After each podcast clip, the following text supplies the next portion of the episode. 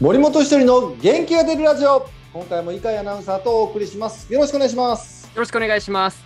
さあひとりさん。前回、はい。前々回と、えープロ野球シーズン佳境そのシーズン終了後のね選手の過ごし方それから厳しい現実などもねうん。心境なども伺ってきましたけれども、はい。今日は、えーまあ、引退というものについて伺いたいと思います。まあ、ひとりさんも1999年にフファイターズドラフト4位で指名されて入団をして、そして、まあ、西武ライオンズで2015年引退と、シーズンをもって引退ということになりましたけれども、ひとりさん、この今もいろいろなニュースであの選手が引退とかいうのを目にされてると思うんですけど、まあ今年で言いますと、西武の内海選手、中日福留孝介選手、阪神、それから糸井選手もね、まあ、ひとりさんとも共に戦った盟友でもありますけれども、こうした報道を目にするのって、ひとりさん、なんか特別な受け止め方をされてるんじゃないかなと思うんですが。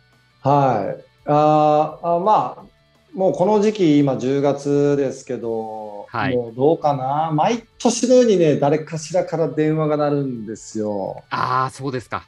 うん。まあ球界のね選手からいや実はえーこうやってクビになりました。戦力外球団に呼ばれましたとか。ああそうかと思いながらもなかなかねこう協力できることとできないことがあってできないことが多いんですよね。はい。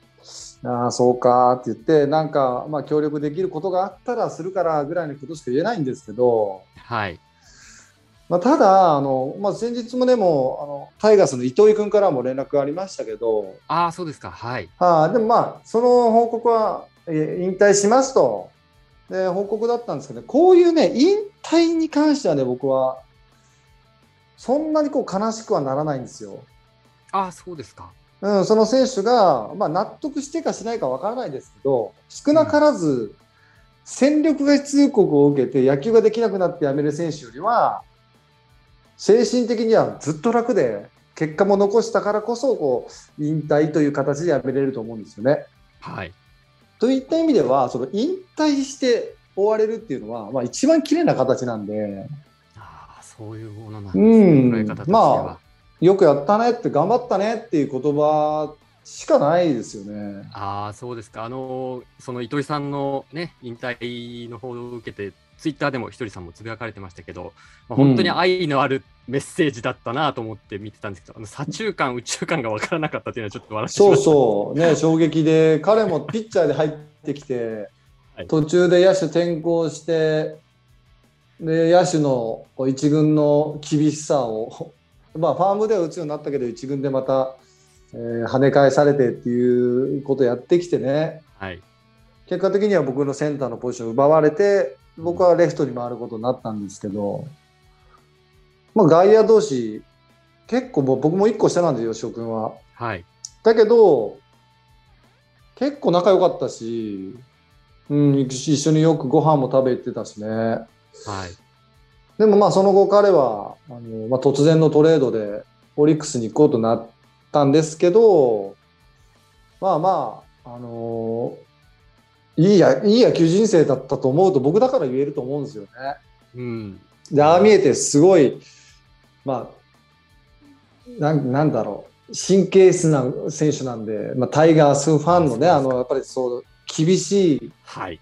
声援も、優しい声援もある中で、守備のね、ちょっとこうイップス気味にもなってたし、ああ、そういうのを考えると、あよく頑張ったねってやっぱ思うしね。うん。いや、本当にあのツイッター愛のあるひひとりさんと糸井さんの関係性が現れたメッセージだったのかなという。いや、もう全然もうおめでとうですよ、もう終わっておめでとう。だどだってどっちかというと、昨日かな、あの韓国のイ・デホって選手がいて、あもはいはい。もともとソフトバンクとオリックスでプレーしてたんだけど、はい。彼だって僕40歳ぐらいなんだけど、ええ。今年3割2、3分打って、打点も100ぐらい、ホームランも20発ぐらい打ってて、はい。引退するんですよ。ああ、そうなんですね。もうそれはちょっともったいねえなと思ったりもしますよね。まあでも自分の中での引き際っていうか、なんかラインあるんでしょうね。そうそうそう、だからなんかすごいなんか羨ましいやめ方ですよね。そんなに結果の今度やめるんすかみたいな。ああ、王さんもでもそうですよね。うん、ホームラン、あおそうだ。そうですよね。自分がね、納得してやめてますもんね。ね、30本ぐらいホームラン打ってうん。やめてらっしゃいましたけど、ああ、そうなんですね。ひとりさんはちなみに、その引退という言葉が、まあ、頭をよぎったのはどんな瞬間だったとかってあるんですか？まあ僕はあのベイスターズで戦力外になって、はい。もう一日一日今年でやめ、もうクビになってもやめても、悔いの残んない一日を毎日過ごそうって思った結果2年やれたんですけど、はい。でそれでもうし、えー、と1年目そこそこライオンズの1年目で結果残してで2年目によっしゃレギュラー取ろうと思ってもあらゆる手段も練習もトレーニングもめちゃくちゃしてよーしって臨んだシーズンで一一本もヒット打てなかったんですよ。はい。で、まあ、宮西君のねファイターズの宮西君の、まあ、進化を引っ掛けさせられてはい。まあ僕はあのシンカーとかって変化球ですごい得意球にしてたんで、でそれ引っ掛けた瞬間に、あれ？これもうやれることないなと思っちゃったんですよね。あ、そうですか。で、そう、あの野球選手がね、引き際の決断できない理由として大きく大きく分けても2つあると思ってて、はい。1つはまあ怪我？怪我。はい。怪我が、ね、なければもうちょっとできたっていうのがどっかにあると思うんですけど、僕ね、ええその引退する年はね、多分ね、じ人野球人生の中で一番元気だったんじゃないかっていうぐらい、体がもう動いてたんですよ。あ、今週良かったんですね。うん。で、その怪我はない。で、もう一つの大きな理由は、なんかね、悔いを残したりとか、はい。あそこで走ってたりとか、後悔することって多分、その決断に至らない理由だと思うんですけど、はい。僕はそのベイスターズで戦力外になってもういつやもやめてもいいってもう自分が納得する形で毎日球場に行こうと思っていった結果なんかもうこれ以上はもう無理だこの世界では無理なんだなっていうのをすぐにこうなんか決断できたというかああ、そうですか。もう無理今の僕ではもうやれることはもう全部やったんでこれでヒット1本も打てないんじゃん無理ででしかもあのね得意にしてた変化球をはい。引っ掛けさせられてね、あもうこれはもうそういうことだなと思って、うん、決断できましたね。ああ、そうなんですね。なんかそのまた、それが分かった、それに気づかされたのが宮西さんっていうのもまたなんか、ね、すごいエピソードですよね。そうそう、あんだけ飯も連れてって酒も飲ましちゃったのに、変化球投げるかみたいな。若干笑い話なんで、これはでも引退し、僕引退した時に彼来てくあの、その引退お疲れ参加に来てくれて、あその話したら、ワンワン泣いて、すいません、まっすぐ投げなくてとか言うから、えーやめろやめろやめろやめろ。俺が本当になんかシンカー投げて怒ってるみたいになるからやめろって言って。いやすいませんとかって。いやいいんだいいんだって。あれで俺もくんあのなんか踏ん切りついたし。いはい。やよかったんだよ。最後に対戦できたしって言って。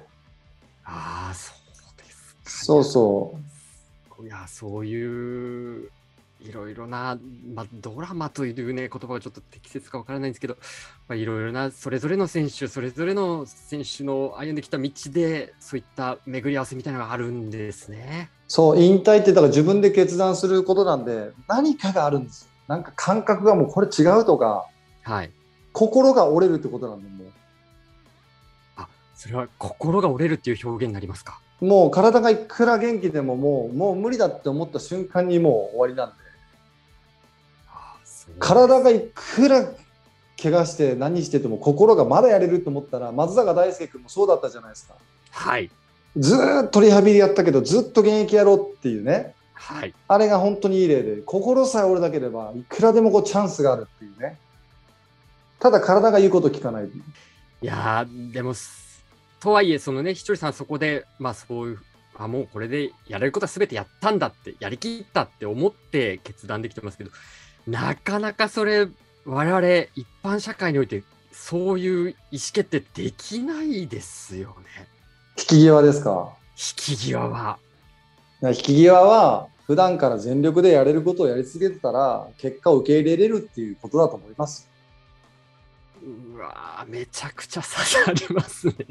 どっかで手を抜いたりした時にいやここでじゃあもうやり本当にやりたい仕事をやめなさいって言われていやまだやりたいですになると思うんですよねいいやーそうですね。まあ野球とはちょっと違うと思いますけどうー、ん。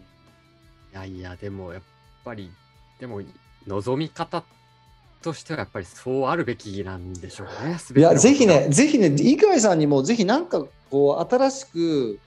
やらなきゃいけないものが出た時に全力で毎日やりきってそのまあ期間があるじゃないですか1ヶ月イベントでも何でもいいんですけど、はいはい。それを一日一日本当にもう全て自分の持ってるものを全部出し切るってやった結果って終わった時に何何どんな結果が出ても全部受け入れれるっていう状態になると思うんですよ。まあ、それがねいい結果だったらいいんですけどそれが、い、やあなたダメでしたよと言われたらあ俺多分やり方間違えてたわなのかうん。畑が違ったなのかなんかそこの受け入れ方がねすごく素直になると思うんですよ。ああ、そうですか。うん、ちょっとまだそこを多分私は経験してないんでしょうね。今、ひとりさんに見透かされたような感じがありいますけどやいやいやあの僕も今いろんなねこうセカンドキャリアでいろんはな活動やらせてもらってますけど、うんやれることがもう一つであのまずは準備をしっかりするはい。で自分らしく全力でやりきる。これだけですね。これだあといや、そのシンプルが、はい。あとど結果がどう転ばろうとそれはもう関係ないです。自分がそこでやれることを最最低限やってるかどうか。はい。もうこれにつきます。これの繰り返しです。僕今7年になりますけど。セカンドキャリアもそうですか。はい、ですから、まあ、これからね、引退したり、クビになった選手が、あセカンドキャリア歩きだあ歩き出すと思うんですけど、野球選手ってね。はいあのまあ、野球選手だったからっていう、その過信は全く通じないと思うんですけど、野球選手だった君たちは、まあまあ社会で強いよっていう言葉もかけてあげたいですね。あそうですか。野球選手としての経験は必ず生きると。1年契約であんだけのプレッシャーの中であなたたち頑張ってこれたし戦ってきたって一般社会では相当強いですよ勝てますよってことは伝えたいですねそうですね。ただ変な人についていくなよって そうですね。ついていく人を間違えるなと。そうそう美味しそうな話気をつけろよっていうひとりさんもそこはしっかりシビアに見極めながら。そこはもうそこだけ気をつけました僕あ そうあそうですか。そこのはい選球眼。そうですそうですあそうですか。何よりも野球の選球眼よりそっちの方が大事だセカンドキャリアの選球眼何より大事だからうわーこれはぜひ今ねこの当落線上という言葉があれか分かりませんけどそういうポジションにいる選手たちそれからこの後引退してセカンドキャリアを歩む選手たちにはものすごい響く言葉ですね。ね、ぜひ、もしこの今年辞める選手がこの Voicy 聞いてたら、はいまあ、この音声を聞いてたら、はい。すぐにダイレクトメール送ってこいと。大丈怪しい先輩じゃないですね。大丈夫です。僕はあの クリーン投資とか。クリーンですね、ひとりさん。まずは、まずは手のひらを見せてもらって、僕はあの手相から見見ますから。そう見る。この手相ならこの投資これした方がいいよとかそういうのうん、そうこっちの、うんあなたこっちの方向行った方がいいね。いや、やらない。うさんくさくなるけど、もうちゃんと真面目な話してたんだから。一応ね、ありがとうございます。はいそっちもね、つけていただきまして。ということで、まあね、あの辞める選手が出てきてますけど、みんな前を向いて、ぜひチャレンジしていってほしいなと思います。ということで、今回も井海さんとお送りしました。井海さん、ありがとうございました。ありがとうございました。